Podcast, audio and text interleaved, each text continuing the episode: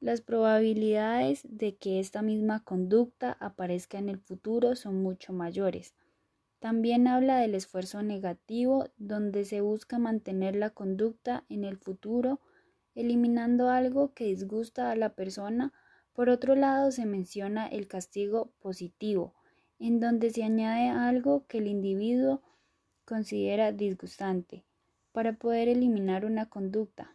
Por ejemplo, un estudiante no entrega su tarea, entonces como castigo tiene que escribir un ensayo para pedirle perdón al profesor y el castigo negativo, en donde se retira algo gratificante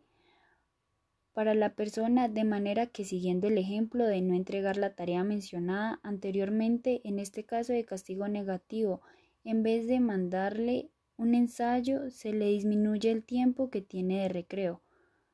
Los refuerzos y castigos positivos y negativos son los que más comúnmente se usan en empresas para motivar a los empleados a realizar cierta acción. Además de utilizar el condicionamiento operante para motivar a los empleados, también se ve el uso de la teoría de la jerarquía de Maslow, la cual está compuesta por cinco niveles de motivación, en donde se argumenta que los niveles más altos obtienen nuestra atención una vez cuando se hayan satisfecho las necesidades de los niveles inferiores. El nivel más básico habla de que la motivación de las personas se rige a través de las necesidades fisiológicas básicas, mientras que el último nivel explica que la motivación para cumplir la necesidad de autorrealización. Esta jerarquía se ve clara en las empresas, ya que por el empleado alcanzar el nivel de autorrealización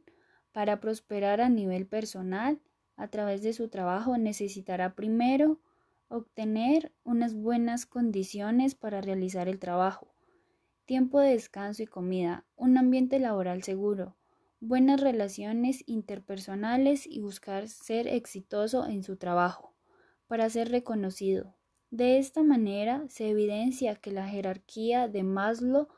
hace parte del condicionamiento y que la conducta de motivación humana se rigen por estímulos externos, tales como el buen ambiente laboral, de las relaciones interpersonales y el reconocimiento, demostrando que hay un estímulo-respuesta, y además la conducta de lograr excelentes resultados en el trabajo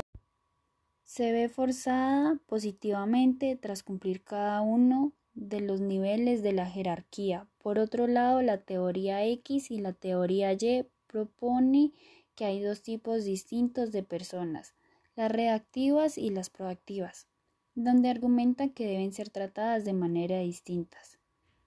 El trato y la motivación de las personas reactivas se hace a través del condicionamiento operante,